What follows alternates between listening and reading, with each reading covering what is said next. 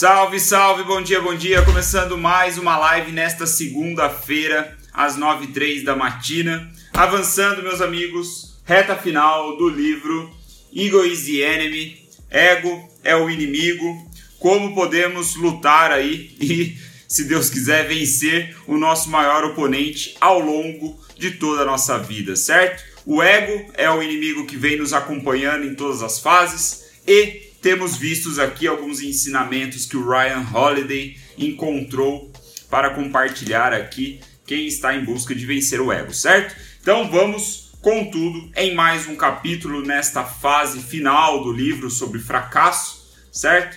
Passamos pela fase da aspiração, passamos pela fase do sucesso, desta vez a fase do fracasso, e o capítulo de hoje é o que chamamos de Desenhe a linha, Draw the Line. Este é o título que o Ryan Holiday nos dá para as próximas páginas aqui que a gente vai falar sobre hoje. Desenhe a linha. Eu confesso que eu li esse capítulo agora mais cedo, né? E e eu fiquei me pegando, porra, mas por que que ele falou desenhe a linha?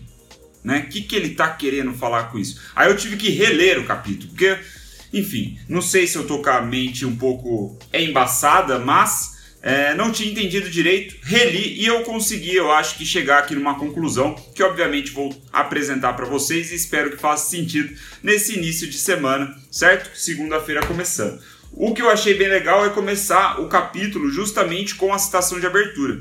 Como eu já falei em outras situações, todo capítulo o Ryan ele começa com uma citação, né? Ele traz aí um pensador famoso, né? ou não, e abre ali com uma citação é, interessante sobre o assunto que ele vai falar. Desta vez temos Marco Aurélio. Marco Aurélio, que foi um imperador romano, né? Ele foi considerado aí, ele é chamado por muitos como o imperador filósofo, né? Porque ele manteve um diário de todos os seus pensamentos, todo, todos os dilemas que ele passava como imperador de Roma e principalmente né, como pensador ali, como um entusiasta da filosofia. E se tornou, acabou, acaba, eu acho que ele é considerado um filósofo no fim das contas, ele é um dos caras praticantes aí, um dos nomes, grandes nomes do estoicismo, que eu venho falando para vocês que o Ryan Holiday é um grande entusiasta, um grande estudioso do estoicismo, certo? Então a frase, falei tudo isso só para falar, começar a falar a frase, né? A frase, a citação do Marco Aurélio é a seguinte, abre aspas: Pode arruinar o que pode arruinar sua vida? Não, calma aí. Meu Deus, escrevi tudo errado. Desculpa, vamos voltar. abre aspas. Pode arruinar sua vida somente se isso arruinar seu caráter. Fecha aspas. Em termos de fracasso, de falha, este é o conceito no qual estamos inseridos aqui. Essa é uma boa abertura e eu vou voltar nela daqui a pouco, certo? Agora, guarda essa frase, né? O que pode arruinar a sua vida é aquilo que pode arruinar o seu caráter, beleza? Já vamos voltar nela. A história de hoje, né? Mais uma vez, o, Ryan ele sempre começa uh, os, os capítulos trazendo a história de um personagem, né? Dessa vez vamos falar de John DeLorean. Não sei se você se lembra pelo nome, mas DeLorean é o nome daquele carro que praticamente era um personagem da trilogia do De Volta para o Futuro. Você se lembra desse carro? Aquele que abre com a porta assim, né? Ela, ela levanta a porta do carro, ela levanta. Você se lembra desse desse carro, desse filme da década de 80?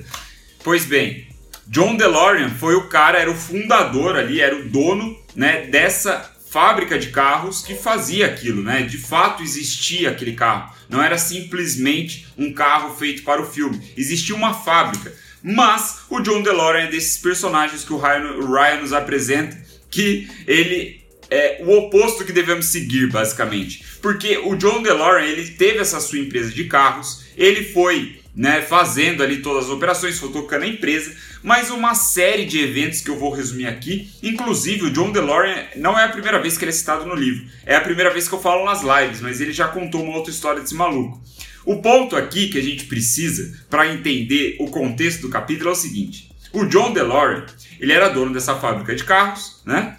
Futurista e tal, pá, legal, e uma série de eventos, de erros uma série de erros sucessivos fez com que ele chegasse a negociar 60 milhões de dólares em drogas para se salvar financeiramente. Você veja a que ponto esse maluco chegou, né? Então, um empreendedor que tinha seu espaço na mídia, ele tinha ali toda a sua base de potenciais clientes, podemos dizer assim, mas uma série de erros fez com que esse maluco chegasse numa situação onde ele estava negociando droga. Ele achou que o melhor jeito de recuperar sua saúde financeira, veja você, era traficando 100 quilos de cocaína. Então ele foi pego, deu uma puta de uma bosta, né? Já, ele já vinha assim no, numa série de erros, né? Uma série de, de vacilos que fez ele chegar nesse ponto. E esse foi ali o, o fim da picada, né? Como a gente diz. O ponto é que, o Ryan fala, ele chegou ao fundo do poço e continuou cavando até encontrar o caminho para o inferno, né? Então, basicamente isso. Como a gente está no contexto de fracasso, né? A gente pega essa metáfora várias vezes aqui ao longo dessas últimas lives. Você se vê no fundo do poço. Né? Você fala, porra, fudeu, né? Agora só dá para ir para cima, graças a Deus. Mas esse cara, ele arrumou um jeito de ir mais para baixo, né? Ele começou a traficar droga. Então, cara maluco, né? Perdido aí das ideias. E aí o qual, por que que o Ryan apresenta essa história, né? Porque e eu vou voltar pro título do capítulo e para a frase de abertura. Segura só. O Ryan disse que nessas situações, talvez o John DeLorean ele poderia ter evitado essas coisas que aconteceram com a vida dele se ele tivesse feito a, se feito a seguinte pergunta: essa é a pessoa que eu quero ser? Né? Porque ele estava ali agindo, né? O que de certa forma é o que a gente vem pregando ao longo desse livro todo. Você tem que se basear nos fatos concretos, nas suas ações e tudo mais, mas ele não estava refletindo sobre os seus erros, sobre os seus fracassos. Será que essas atitudes que eu tenho feito é a pessoa que eu quero ser? Né? Eu quero ser lembrado por isso. Então, é, o Ryan, ele, ele, aí a gente vem para a grande moral aqui, a grande lição desse capítulo é o seguinte: ele fala que nós nos preocupamos achando que nossas falhas vão dizer algo sobre nós como pessoas né? Algo no sentido de que, porra, eu errei, né? E eu não quero que as pessoas vejam que eu errei. Então eu escondo isso ou começo a agir de forma a corrigir essa parada, né? No sentido de proteção, né? De defesa. Você começa a se defender. Só que essa defesa não faz sentido algum. Certo? Porque as nossas falhas, elas não dizem na maioria das vezes, sobre a pessoa que somos. A menos que você fale miseravelmente, como o John DeLorean, por exemplo, que chegou a traficar 100 quilos de cocaína, né? Aí sim, mas isso mexe com o seu caráter, que é o que a gente puxa justamente a frase de abertura do Marco Aurélio. Pode arruinar sua vida somente se isso arruinar seu caráter. Então, a maioria dos fracassos, das nossas falhas, que a gente acha que puta que pariu, fudeu, acabou com a minha vida, né? Já era, não passei no vestibular, sei lá, fui demitido. Essas coisas, na maioria das vezes, né, guardada aí as exceções, não vai, não está arruinando o seu caráter. Às vezes são circunstâncias, né? apenas momentos, coisas passageiras. Esse é um ponto legal que o Ryan fala também. A maioria do fracasso, ele é passageiro.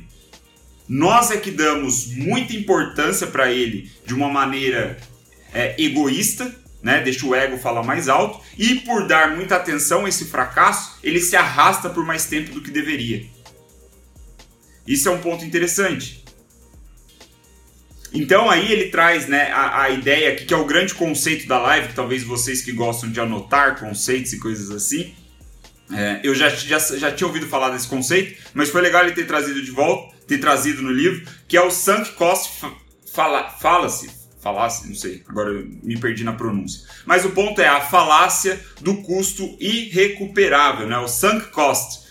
O que, que significa isso? O sunk cost é você achar que você está fazendo um bom investimento do seu tempo ou do seu dinheiro, um bom investimento de recurso, ok? E é, você acha que está fazendo um bom investimento, certo? Mas na verdade é uma decisão puramente emocional. Você acha que está sendo racional, que você está investindo bem seu tempo num determinado projeto, né? Ou que você está investindo bem seu tempo, sei lá, na compra de ações, mas é uma decisão puramente emocional. E por ser puramente emocional, isso geralmente envolve o erro, o fracasso. Né? É como se você continuar investindo naquilo que está dando errado. E por você ter investido muito no passado, você continua investindo porque o peso emocional de sair do investimento, seja num projeto, seja no, no, na compra de algumas ações, por exemplo, é muito grande. Então é difícil você se livrar disso, né? Então, quanto mais você investe, quanto mais peso emocional tem nesse projeto e nesse investimento, mais difícil é você parar, né? Você sair dele. É o que ele chama aqui de sunk cost, né? O custo irrecuperável. É, é um conceito bastante interessante e eu já me vi muitas vezes é, deixando isso se manifestar na minha vida, né? Esse custo irrecuperável, por eu já ter investido tanto tempo, tanta energia em alguma coisa, eu acho melhor continuar para tentar recuperar quando na verdade já está irrecuperável, só que a gente não enxerga. Então, tem muito disso nesse contexto aqui, nesse capítulo que ele fala sobre falha, sobre fracasso, né? Ele, ele quer dizer que é, que é já a conclusão, né? Que em vez de você tentar ficar ali, não sei, trabalhando, é, investindo mais para corrigir o fracasso, às vezes o melhor é você simplesmente voltar para a fase de aspiração. Vejam vocês, aí a gente começa a fechar o ciclo, né? Porque as fases desse livro, como eu falei logo lá nas primeiras lives do Eagles the Enemy, é, o livro é dividido em três fases, né? Aspiração, sucesso e fracasso. Então o que o Ryan está nos mostrando é que isso é um ciclo da vida, né? Esse ciclo acontece to com todos nós, né? Na vida de todos nós, repetidamente. Para uns em maior potência, para outros em menor potência, para uns certa fase demora mais, para outros demora menos, mas eventualmente todos nós vamos passar por fase de aspiração, de sucesso e de fracasso. Então, na fase de fracasso, talvez aí o nosso grande desafio vencendo o ego é identificar o fracasso, aceitar o fracasso e passar por ele para que a gente volte para a fase da aspiração e não ficar matutando para sempre a fase do fracasso, para a gente ficar ali remoendo aquela merda que, não, o que, que deu errado. Então, aí a minha conclusão, né, que para quem entrou aqui depois, é, talvez não tenha visto. O que eu falei no começo foi que o título desse capítulo é Desenha a linha, né? Draw the line. E eu não tinha entendido da minha primeira leitura, mas aí depois lendo de novo, eu imagino que o desenhar a linha vem de uma metáfora, eu acho que é muito comum nos Estados Unidos eles falarem isso, né? De você desenhar uma linha no chão, né? No sentido de divisão mesmo das coisas. Então, nesse ponto aqui, né? Nesse contexto, a minha interpretação é que você precisa desenhar uma linha até onde você está disposto a ir com o fracasso, né? ou com os seus erros. Depois disso, você vai para outro lado. Né? Você coloca limites sobre as coisas. Eu acho que é mais ou menos nessa perspectiva. Né? Então, é meio que desenhar a linha é, e essa linha pode ser desenhada com a pergunta, né? O que vai arruinar o seu caráter? Porque se arruinar o seu caráter, a ruína é a derrota da sua vida, né? Trazendo então a citação do Marco Aurélio e tentando fechar as pontas aí que a gente começou no início deste capítulo, certo? Então, este foi, essa foi a nossa live de hoje, este foi o capítulo de hoje. Desenha a linha, estamos chegando na reta final. Estou indo bem devagar na leitura porque eu tenho gostado do livro e também tem muitos termos que é, dificultam a minha leitura, confesso, né? Como eu estou lendo em inglês, tem muitas palavras que eu não conheço. Então, para a gente finalizar, tem mais aqui um, uma citação interessante do Sêneca, que também foi um filósofo estoico, né? Então, muito estoicismo neste capítulo, que ele diz o seguinte: Aquele que teme a morte nunca fará nada digno de um homem vivo. Esse é Sêneca. Aquele que teme a morte nunca fará algo digno de um homem vivo, de um homem que vive a vida plenamente. Então, a conclusão que o Ryan traz, ele faz isso explicitamente, né? Ele chama essa citação do Sêneca e depois ele fala, ele cria a sua própria citação, vamos por assim, a partir dessa frase do Sêneca. Ele fala: aquele que faria qualquer coisa para evitar fracasso, certamente fará algo digno de fracasso, digno de falha. Então, se você está agindo com medo para evitar que você erre, né, com medo de, de como as pessoas vão perceber né, você, o seu trabalho, coisa assim, certamente você está trabalhando para falhar. Porque o fracasso está presente no seu pensamento. Então, a sugestão é o oposto. É fazer as suas coisas sem temer o fracasso, sem temer a falha. Que se foda, se acontecer, eu começo de novo, porque é cíclico. Né? Eu tenho meus momentos de aspiração de novo. Então, este foi Desenha a Linha sei lá qual é o número desse capítulo, mas já estamos na reta final. Eu acredito que até o final dessa semana nós acabamos com este querido livro aqui, Ego is the Enemy, do Ryan Holiday. Como podemos lutar contra o nosso maior oponente? Não me canso de recomendar esse livro. Tem a versão em português do Brasil e você pode comprar esse livro na Amazon. Puta, vale muito a pena, é um livro muito legal, curtinho de tudo. Se você pegar aí, né, mais ou menos no meu ritmo e ler um capítulo por dia, é uma leitura de, sei lá, meia hora, vai em português, tranquilaço e vale muito a pena. Livro muito interessante, muito interessante mesmo. Recomendo. Então nos vemos amanhã, terça-feira, às 9h03 da matina. Espero que esses 15 minutos aqui de live tenha feito sentido para você, tenha te inspirado de alguma forma nesse início de segunda-feira e que você tenha uma excelente semana, certo? Muito obrigado pela atenção, valeu!